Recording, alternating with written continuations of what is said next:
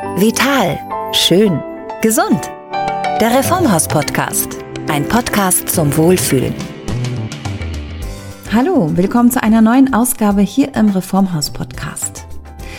Irgendetwas scheint mit unserer Wirtschaft nicht zu stimmen. Einige wenige große Unternehmen häufen global viel Macht an und machen wenige Reiche immer reicher, während ein großer Teil der Menschheit unter extremen ökonomischen Druck steht oder in Armut lebt. Lebenswichtige Ökosysteme werden weiter zerstört, Ressourcen ausgebeutet, das Klima heizt sich immer weiter auf. Aber ungeachtet dieser Tatsachen fußt unsere Wirtschaft immer weiter auf Gewinn- und Profitmaximierung und verliert dabei den Menschen und seine natürlichen Lebensgrundlagen völlig aus den Augen. Wir schlittern gefühlt von einer Krise in die nächste und scheinen doch nicht wirklich etwas daraus lernen zu wollen.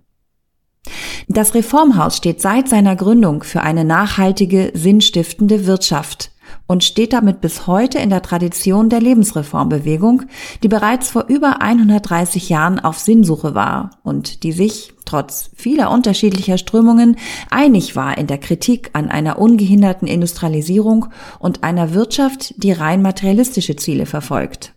Wir möchten Ihnen und euch in dieser Tradition drei Unternehmer aus Österreich vorstellen, die seit langen Jahren eng mit dem Reformhaus zusammenarbeiten und die stellvertretend für viele Unternehmerinnen für eine neue, sinnstiftende Wirtschaft stehen, weil sie begreifen, dass wir in Kreisläufen denken müssen und dass jede scheinbar noch so kleine Handlung einen Fußabdruck hinterlässt. Johannes Gutmann ist einer dieser Unternehmer. Er gründete 1988 im österreichischen Waldviertel das Ein-Mann-Unternehmen Sonnentor und zog als junger Mann mit seinen ersten Biokräutern von Bauernmarkt zu Bauernmarkt. Heute gehören mehr als 500 Mitarbeitende und rund 1000 Biobäuerinnen und Bauern zur weltweiten Sonnentor-Familie.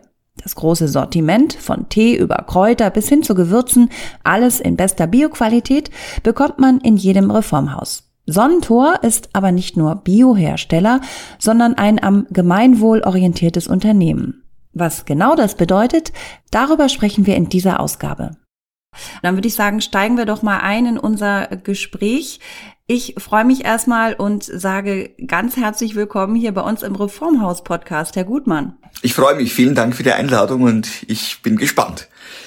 Wir haben hier in diesem Podcast öfter mal Hersteller vom Reformhaus im Gespräch und dass man mal ein Gefühl dafür bekommt, hinter einen Blick hinter die Kulissen werfen kann. Was sind das für Unternehmen? Was sind das für Menschen, die da auch hinterstehen?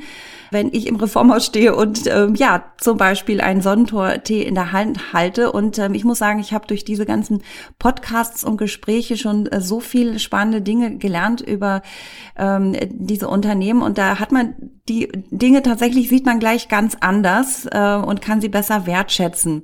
Und ja, Wertschätzung ist, glaube ich, ein zentraler Begriff auch für Sie. Ich lese in Ihrer Signatur sozusagen Gründer und Visionär und vor allem über das Visionäre in Ihnen möchten möchten wir in diesem Podcast sprechen und gehen wir mal zurück zu den Anfängen. Sie haben 1988 Ihr Unternehmen Sonnentor in Österreich ja als Ein-Mann-Unternehmen gegründet, äh, noch als sehr junger Mann in Lederhose. Und wenn ich das richtig sehe auf dem Foto, tragen Sie die heute noch. Ja, ich bin stolz drauf. Es ist äh, keine neue Lederhose, wie man sie normal in den Alpenländern kennt, sondern es ist ein uraltes komplett schmuckloses Ding, das eigentlich eine Arbeitshose war auf unserem Hof, wo ich aufgewachsen bin. Also ganz äh, bodenständig sozusagen. Und äh, diese Lederhose, das finde ich auch ein sehr schönes Bild. In dieser Lederhose sind sie halt mit ihren ersten Kräutern von Bauernmarkt zu Bauernmarkt gezogen. Damals schon Biokräuter, richtig? Richtig, ja. Von Anfang an habe ich Biobauern kennengelernt. Weil ich ja selbst am Bauernhof aufgewachsen bin, hat mich das immer interessiert. Was machen andere? Wie machen sie das? Und bei meinem letzten Job bin ich dann rausgeschmissen worden. Und da habe ich aber zuvor in diesem Job diese ersten Biobauern kennengelernt. Und damit haben mich die begeistert, denn ich wusste genau, was die erzählen, das ist authentisch, was die erzählen. Da geht es um Kreisläufe, was die erzählen. Da geht es nicht um, wie viel oder wie groß muss der Traktor sein und wie viel spritze ich auf mein Feld, um wie viel Ertrag zu bekommen, sondern die haben ganz anders gesprochen. Die sind wertschätzend mit ihrer Arbeit und auch mit ihren Ergebnissen umgegangen. Nur sie hatten keine Zeit für die Vermarktung. Und da waren auch die ersten Biokräuter dabei. Und die ersten Biokräuterbauern, die haben dann ihre Produkte am Markt verkauft. Nur Zeit, um auf den Markt zu gehen, um dort zu stehen und ihre Produkte zu bewerben, die hatten sie nicht, weil sie ja ihre Arbeit am Feld hatten, am Hof. Und ich hatte Zeit, ich war arbeitslos und damit habe ich sie einfach gefragt, könnt ihr euch vorstellen, dass wir das gemeinsam machen, dass ich mich um die Vermarktung kümmere? Und sie haben gesagt, ja, also sehr viel andere Wahl haben wir sowieso nicht, weil das Marktfahren, das liegt uns nicht. Das haben wir auch nie gelernt. Ich muss dazugeben, ich habe es auch nie gelernt, aber ich habe Verkaufen am Bauernmarkt selbst machend mitbekommen und damit, was man selbst macht, das kann man dann irgendwann auch am besten. Und das hat sich sehr gut als die erste Kooperation, die bis heute hält, erhalten. Und damit bin ich bis heute begeistert von ihrem Tun und umgekehrt ebenso. Und es sind noch viele gefolgt. Mhm. Und ähm, so ein Bauernmarkt ist ja im Grunde ähm, ja eine Wirtschaft im Kleinen. Ähm, was haben Sie aus dieser frühen Zeit äh, als Unternehmer gelernt über das Wirtschaften? Also das Wichtigste war, was mir mein Vater auch mitgegeben hat, gib nie mehr aus, als du in der Tasche hast. und das sind so einfache Dinge, du kannst nur mit dem haushalten, was wieder nachwächst. Also immer in Kreisläufen denken. Und wenn wir so in die Wirtschaft rausschaut, ähm, haben wir eigentlich schon lange verlernt über diese Dinge, die sich wieder selbst regenerieren, die einen Jahreskreislauf ausmachen, ähm, das haben wir eigentlich alles vergessen. Das heißt, wir verbrauchen weit mehr Ressourcen, die uns zur Verfügung stehen. Wir sind eigentlich sehr, sehr gierig geworden. Es geht eigentlich nicht darum, äh, um Kreisläufe zu schließen und um ein gutes Leben zu haben, sondern ich muss mehr und schneller haben und, und werden wie der andere und ja, Konkurrenz hat die Kooperation weit überflügelt. Und das ist eben der Grund, warum es in dieser schönen weiten Welt so aussieht. Also meine ersten Dinge waren, was du nicht willst, dass man dir tut, das füge auch keinem anderen zu und das hält eigentlich bis heute. Wenn du gut zu den anderen bist, dann kannst du davon ausgehen, dass du auch ernten wirst. Also hab Bedacht auf deinen Boden, hab Bedacht auf deine Mitmenschen, auf die Umwelt und dann wird's dir eigentlich langfristig gut gehen. Und das hält bis heute. Ja, da gehen Sie schon absolut in, in medias res, das, was Sie antreibt, was Ihre Prämissen sind. Vielleicht erstmal nochmal sozusagen zu Ihrer Entwicklung äh, von diesem Ein-Mann-Unternehmen. Ähm, ja, da sind heute, korrigieren Sie mich, wenn die Zahlen nicht stimmen, mehr als 500 Mitarbeitende in Österreich, äh, aber auch in Schwesterfirmen in Tschechien und Rumänien. Sie arbeiten mit über 1000 Bio-Bäuerinnen und Bauern weltweit zusammen. Ähm, davon lese ich äh, rund 140 aus Österreich und Deutschland. Die gehören also alle zur großen Sonnentor-Familie und ähm, ja, wer sie noch nicht in der Hand gehabt hat sozusagen, sie haben ein Riesensortiment mittlerweile, Biotees, ähm, Kräuterspezialitäten, Honig, also es gibt unendlich viele Sonnentor-Produkte, die man auch in jedem Reformhaus findet. Das heißt, das ist ein Riesenunternehmen, was Sie da leiten. Ja, diese Erfahrung, die Sie da am Anfang gemacht haben, ähm, was ist davon geblieben? Was ist für Sie heute noch entscheidend oder wichtig? Das ist und bleibt bis heute die Basis dieses nachhaltig oder eigentlich auch dieses gemeinwohlige Wirtschaften.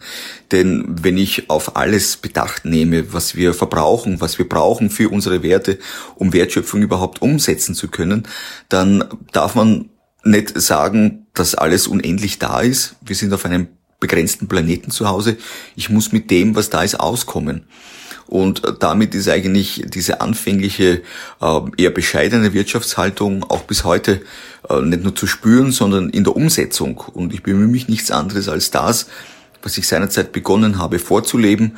Und das funktioniert eigentlich sehr gut. Denn auch wenn ich jetzt äh, ein Riesenunternehmen leiten darf, ich habe an meinem Tag keine einzige Sekunde mehr dazu bekommen. Das heißt, ich habe genauso 24 Stunden zur Verfügung wie der Ärmste oder der Superreichste äh, dieser Welt. Und damit, äh, ja, geht's mir gut. Und ich denke auch alle, die dazu beitragen, denen soll es auch gut gehen. Und das ist eigentlich so, dass wir von Anfang an in die Sinnvermehrung investiert haben und nicht in die Gewinnvermehrung.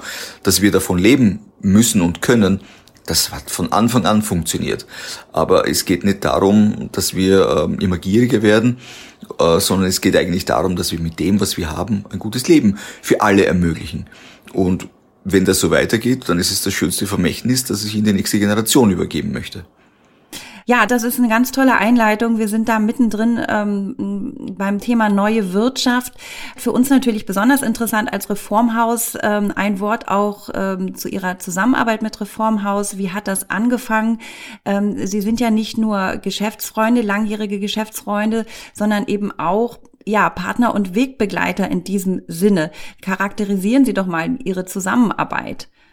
Also die Zusammenarbeit war am Anfang etwas holprig, muss ich ehrlich sagen, denn es gab natürlich durch unsere ersten Marktauftritte in Deutschland, seit 1991 bin ich da, äh, auf der Biofach habe ich die ersten Reformhausvertreter auch kennengelernt und die haben mir eigentlich am Anfang immer gesagt, ja, wir haben alle unsere Lieferanten, wir haben fixe Lieferverträge und es ist zwar schön, was sie hier machen, aber ähm, nein, wir brauchen das nicht, da haben wir keinen Platz für.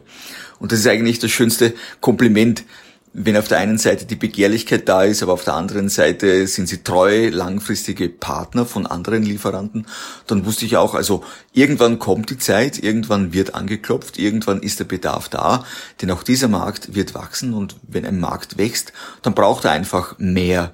Und das Schöne ist, wir haben das auch bei unseren Bauern geschafft. Die, die von Anfang an dabei waren, haben einfach mehr und größere Flächen angebaut und auch Platz geschaffen für zusätzliche Anbauer und das ist im Reformhaus genauso passiert. Gute Ideen wachsen von alleine gesund in die Zukunft und gute Ideen werden sich immer durchsetzen, auch wenn sie äh, manchmal zwischendurch einen Hänger haben oder wenn man es momentan nicht braucht. Es passt immer irgendwann und es kommt die richtigen Zeit für die richtigen Leute. Und genau das habe ich mir erwartet. Also irgendwann ging es dann so, dass sie gesagt haben, so, Herr Kuppel, und jetzt wäre Zeit. Ähm, wir haben Platz, wir haben viele neue Partner, wir haben neue Konzepte und da würden sie jetzt gut dazu passen. Und damit war die Tür offen und da bin ich reingegangen und ich bin bis heute dankbar dafür. Ja, sehr schön. Wir sind auch sehr dankbar dafür. Und ja, ich will noch mal zurück zu dem, was Sie jetzt eben gesagt haben. Das hat ja auch eine theoretische Grundlage, wenn man so will, ähm, oder beziehungsweise das muss man auch parallel sehen. Und ich finde es sehr spannend. Äh, der Begriff der Gemeinwohlökonomie, der ist ja von Österreich aus gestartet tatsächlich eine äh, Reformbewegung, äh, welche das Wirtschaften eben grundlegend auf das Gemeinwohl ausrichten will. Ich glaube, das ist genau das, was Sie eben so ähm, in Ihren Worten beschrieben haben. Also ein sozusagen ein Aufbruch zu einer ethischeren Wirtschaft, äh, wo es eben nicht nur um ja die Vermehrung von Kapital, von Geld geht, sondern wo es um das gute Leben für alle geht. Sie haben das auch äh, in einem so einem schönen Satz gesagt und da würde ich gerne mal genauer fragen, wie das denn messbar ist. Sie sagen, die Gemeinwohlbilanz äh, ist mittlerweile bei Ihnen bei Sonnentor das Maß aller Dinge. Und ähm, ja, damit ähm, sei auch Nachhaltigkeit und Wertehaltung sei messbar. Wie ist das messbar? Kann ich Gemeinwohl und Nachhaltigkeit als Unternehmer bilanzieren?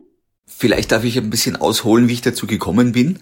Ich habe 2008 begonnen, die ersten Nachhaltigkeitsberichte zu schreiben. Für unser Unternehmen und auch für unsere ja, Mitarbeiter, Bauern und so weiter. Und da bin ich darauf gekommen, und als er fertig war, dass nicht die Nachhaltigkeit per se im Fokus steht, sondern da wurde in Österreich als bester Nachhaltigkeitsbericht der von der Mineralölverwaltung, von der großen ÖMV gewählt. Und da war ich dann tief enttäuscht und da dachte ich mir, was hat denn Erdölverbrennen an, mit Nachhaltigkeit zu tun, außer dass wir es nachhaltig circa 300 Millionen Jahre nicht mehr wiederbekommen. Also, ähm, und da war ich tief enttäuscht und da dachte ich mir, das kann doch nicht der Weisheits letzte Schluss sein. Und dann bin ich zufällig auf den Christian Felber in Wien bei einem Besuch gestoßen, der mich gefragt hat, ob ich den Interesse hätte für eine neue Skalierung, für eine neue Bilanz, die fernab der Finanzbilanz ist, sondern für eine Gemeinwohlbilanz. Und ich war sofort offen, weil ich mir dachte, vielleicht ist das ja was Neues, wo wir uns die Nachhaltigkeitsberichterstattung sparen.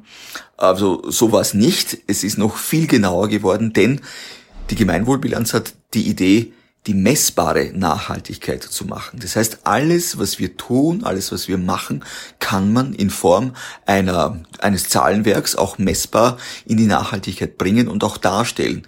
Es ist nicht nur so, dass man sich da, ja, Greenwashing etwas grün darstellt mit einem Feigenblatt und im Herbst fällt es dann ab, sondern das ist wirklich etwas, wo wir ganz stark in die Prozesse hineingegangen sind mit all unseren Stakeholdern, Lieferanten, Bauern, Mitarbeiterinnen und so weiter, haben wir das abgebildet, haben wirklich das Unternehmen durchleuchtet? Und ich war überrascht und erstaunt, wie viele plötzlich da mitgemacht haben, wie begeistert sie von Anfang an, also seit 2010 machen wir das jetzt, diese Idee tragen. Und 2010 gab es dann auch die erste Bilanz ganz einfach erklärt, wenn Sie gesetzmäßig arbeiten und nichts mit Gemeinwohl am Hut haben, dann kriegen Sie ja vielleicht ein paar Punkte, weil Sie zufällig irgendwas Umweltschonendes machen.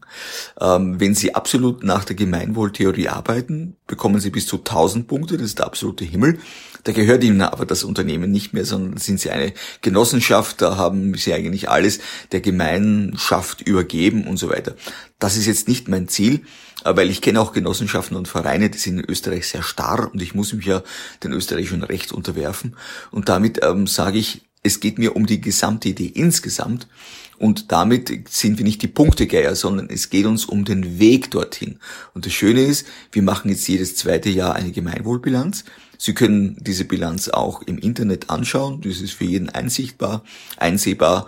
Und damit sind wir komplett transparent, was wir machen, wie wir machen, mit welchen äh, Mitteln eingesetzt wird, wie die Finanzgebarung ist und so weiter. Das heißt, diese Transparenz nach außen hat unsere Authentizität eigentlich nochmal unterstrichen und belebt. Und das ist eigentlich etwas, wo ich sage, das hat Wert, das hat Sinn. Da geht es wirklich um die Sinnvermehrung langfristig und damit ist es zum wichtigsten, ja, zu, also zum wichtigsten Werbemittel geworden innerhalb, auch für neue Mitarbeiterinnen, die wir damit eigentlich ansprechen können und so weiter. Ich habe auch 14 Tage lang, als ich, ähm, bevor ich mich selbstständig gemacht habe, 88 auf der Wirtschaftsuniversität studiert und habe dann gewusst, also das, was dort erzählt wird, das will ich nicht. Das will ich nicht umsetzen, das will ich auch nicht studieren. Ich habe nach 14 Tagen die Zelte abgebrochen, bin in die Berge Skifahren gefahren, um einen, meinen Kopf wieder frei zu bekommen. Und damit habe ich gewusst, die Wirtschaft tickt anders. Es wird was anderes gelehrt, damit sieht es auch so aus, wie es da draußen aussieht. Und es gibt aber auch andere Wege zum Ziel. Und das ist einer davon. Und den kann ich sehr, sehr empfehlen. Ich habe nicht Wirtschaft studiert, aber ähm, ich natürlich in, in der Schule ähm, lernt man grundlegende Dinge über unsere Wirtschaft und da geht es vor allem um Wachstum. Und Wachstum ist ähm, ja sowas wie die heilige Kuh der Wirtschaft, äh, würde ich mal sagen. Und ich habe mich immer gefragt, Wachstum, warum geht das nicht ohne oder wie muss man Wachstum neu definieren? Weil wir können ja nicht immer weiter wachsen. Es, das wissen wir mittlerweile alle. Die Ressourcen sind begrenzt. Ja, wie würden Sie Wachstum definieren? Also unendliches Wachstum kann es auf einem endlichen Planeten nicht geben. Wir haben auch keinen zweiten Planeten zur Verfügung. Und ehrlich gesagt, ich habe keine Lust, irgendwelche Kartoffeläcker auf dem Mars anzupflanzen. Das wird es auch nicht spielen. Das heißt, wenn wir mit dem, was wir haben, sorgsam umgehen, haben wir alle nicht nur ein gutes Leben, sondern es geht eigentlich auch darum, dass wir unser Wachstum neu definieren müssen.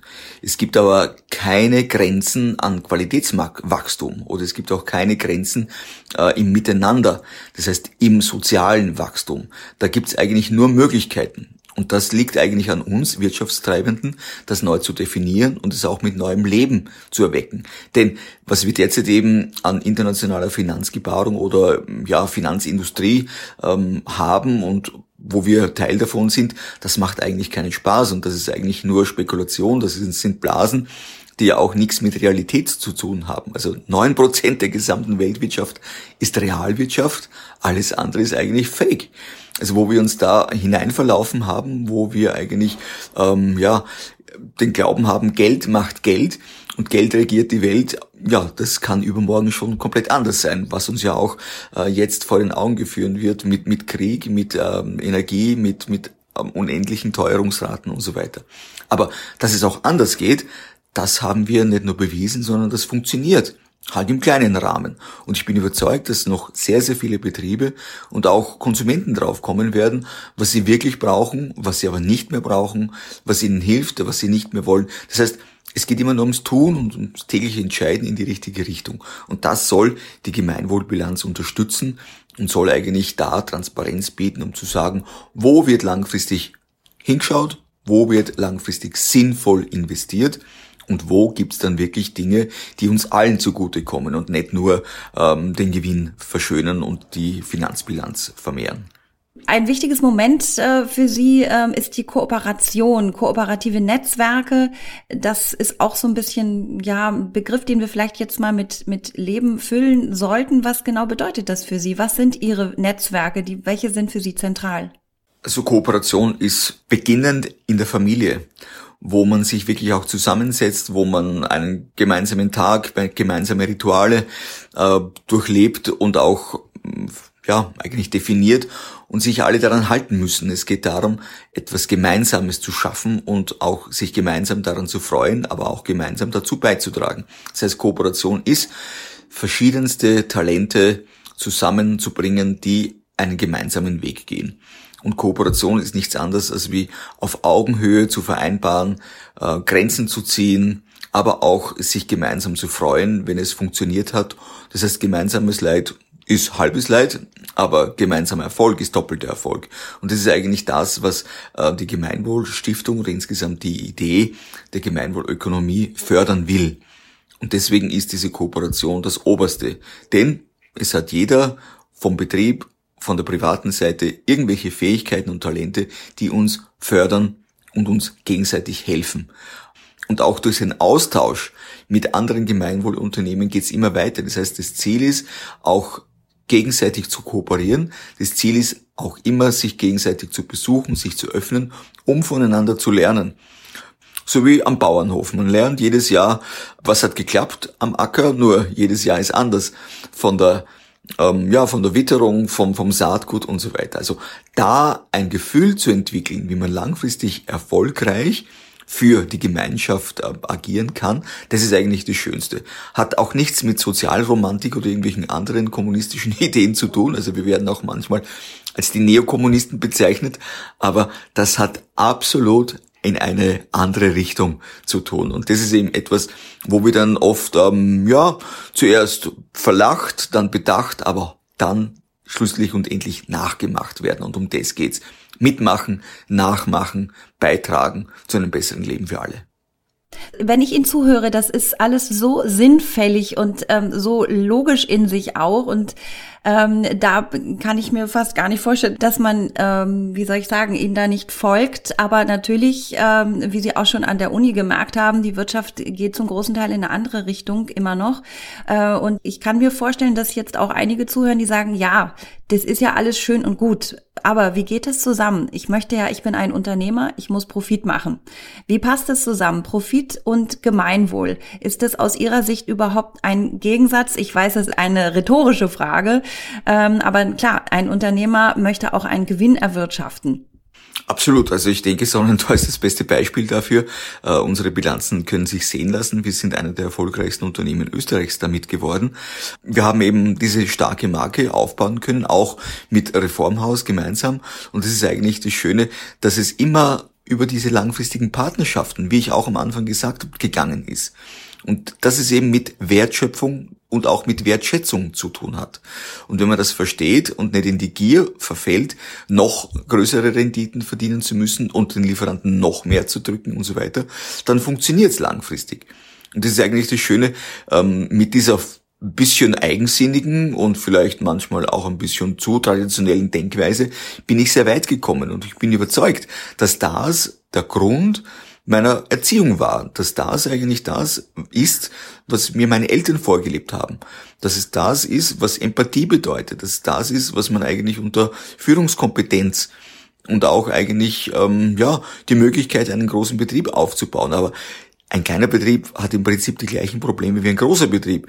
Nur ein großer Betrieb fällt manchmal ja im Bonitätsgedanken ab, wo er Leute über Geld ködert und, und sich noch mehr äh, erhofft und so weiter. Das funktioniert aber nicht.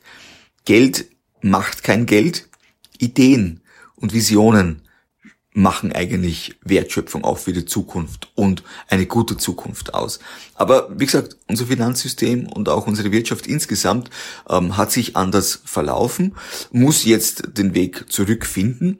Und ich sage auch manchmal, wir sind nicht so weit vorn von den ganzen Wirtschaftsgedanken gut. Dafür haben wir aber auch nicht so weit zurück. Denn alles, was da draußen zu sehen ist, ist ja eigentlich das Resultat, wo wir uns verlaufen haben, wie wir eigentlich Wirtschaft anders machen müssen, wie wir auf Augenhöhe wieder auf Kooperationen und auf ein Miteinander uns konzentrieren müssen. Denn sonst irgendjemand ähm, ja, zahlt drauf, entweder die Umwelt oder der Mitmensch oder der Lieferant oder der Mitarbeitende. Das funktioniert so nicht. Also wenn ich als Unternehmer immer nur oben sitzen möchte und nach unten treten kann oder treten will, dann wird sich das irgendwann einmal umdrehen und ich bin der Getretene. Dass ich eben nicht so weit kommen möchte, ja, dafür gibt's ja Mittel und Wege. Und diesen Weg der Gemeinwohlökonomie haben wir eben eingeschlagen. Es gibt aber auch noch andere Ideen. Also nochmal, Sozialromantik ist was anderes, aber mit dem, was wir zur Verfügung kommen, auszukommen und damit ordentlich umzugehen im Tun, das ist eben Wirtschaft, die uns alle angeht. Und das ist das Ziel. Eine andere Wirtschaft, äh, die, die Sie beschreiben, darüber haben Sie sich auch äh, eben Gedanken gemacht äh, in dem Buch Eine neue Wirtschaft, zurück zum Sinn.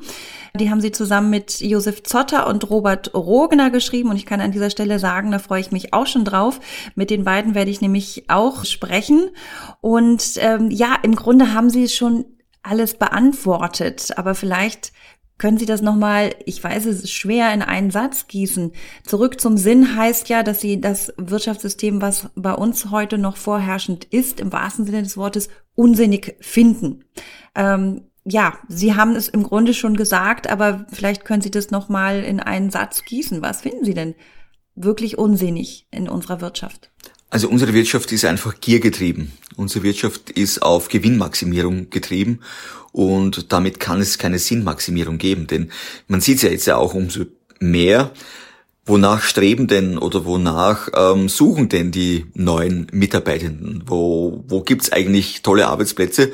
Und das ist eigentlich das Schöne, auch in diesen Krisen, wo es ganz besonders Facharbeitermangel gibt oder wie auch immer, zählt in erster Linie der Mensch und zählt eigentlich das Sinngetriebene und nicht das Gewinngetriebene. Denn der Gewinn kann morgen weg sein, weil einfach die Preisteuerung oder die Energiekosten explodieren und so weiter. Aber das, was Sinn stiftet ist, das bleibt. Wir sind damit resilient geworden, widerstandsfähig für alle Krisen. Krisen haben uns eigentlich dann noch mehr bestärkt, dass unsere Wege die richtigen sind und wir sind unabhängig geworden damit. Und das wünsche ich allen anderen, denn wenn sie mit den Wölfen heulen müssen, dann ist es zu spät. Aber in Zeiten, wo einfach der Wind weht, der Wind der Wandlung, dann gilt es, ähm, ja, die Segel in den Wind zu halten und zu sagen, wo segeln wir neu hin oder auch Windmühlen zu bauen und keine Mauern. Also die, die Mauern, die werden leider untergehen. Und letzte Frage, sinnvolles Arbeiten, ähm, Sinn stiften. Im Grunde sollte das doch die neue Generation von äh, UnternehmerInnen auch an der Uni äh, lernen. Wieso gibt's noch keinen ja, Betriebswirtschaft, Gemeinwohl, Grundkurs A? Das müssten Sie, müssten Sie eigentlich äh, anbieten. Also ich werde ab und zu jetzt auch schon von der Wirtschaftsuniversität eingeladen. Ich war auch vor kurzem bei einem Vortrag und, und durfte eben den Studierenden das auch ein bisschen näher bringen, dass ich eben vor 30 Jahren an ihrem Platz saß und ich heute einfach nur die, die Seiten gewechselt habe. Das war auch spannend und lustig. Aber das Schöne ist, den Menschen das einmal vor Augen zu führen, ihnen Bilder näher zu bringen, wo sie selbst eigentlich auch gerne mit teilhaben. Und die nächste Generation, die hat diesen Sinn dafür. Also nicht umsonst sind eigentlich zukünftige, die sich jetzt schon an diesen Werten orientieren, diejenigen, die die Zukunft gestalten werden. Und das ist eigentlich das Schöne, ähm, ja, das alte Studierte, das stirbt sowieso eigentlich aus und das Neue wird sich neu ja, emporranken und eigentlich generieren an den Ideen, die jetzt schon da sind. Und ich bin überzeugt, dass diese Gemeinwohlidee eine große Zukunft haben wird.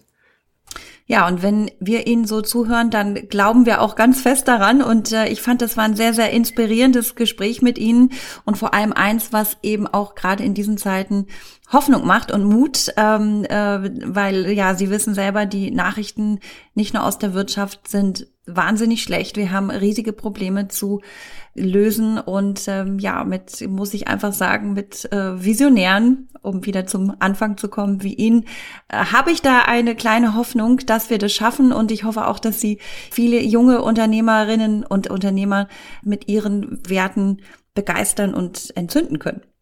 Vielen Dank. Also ich bin auch überzeugt, Krisen sind Chancen und es gibt so viele Chancen momentan. Packen wir es an. Danke. Ich danke Ihnen, Herr Gutmann, für dieses wunderbare Gespräch und ähm, wollte zum Schluss nochmal fragen, tragen Sie gerade die alte Lederhose oder nicht? Äh, heute momentan nicht, wenn es ein, ein, äh, ein Fernsehbeitrag wäre oder irgendwie mit Video, dann hätte ich sie natürlich angezogen. Ich habe das Sonnentor-T-Shirt an, das ist so mein, mein Kettenhemd. die lachende Sonne, die schützt. Das war ein, wie ich finde, sehr inspirierendes Gespräch mit Johannes Gutmann, Gründer der Sonntor Kräuterhandels GmbH und Stellvertreter einer anderen Art von Wirtschaft. Er ist, wie erwähnt, Mitautor des 2020 erschienenen Buches Eine neue Wirtschaft, zurück zum Sinn. Und in zwei weiteren Podcast-Folgen werde ich auch mit seinen beiden Mitautoren und Mitstreitern, muss man sagen, sprechen. Mit Josef Zotter, großer Schokolatier, und Robert Rogner, bekannt von der Hundertwassertherme Bad Blumau, heute Vorstand des Instituts für Beziehungsethik. Ich hoffe, wir können Sie, wir können euch mit diesem Blick hinter die Kulissen unserer Hersteller zeigen, wie wichtig uns Nachhaltigkeit und Sinnhaftigkeit sind. Und wir sind froh, solche Partner an unserer Seite zu haben. Ich bedanke mich fürs Zuhören. Bis zur nächsten Ausgabe. Tschüss. Der Reformhaus Podcast. Ein Podcast zum Wohlfühlen.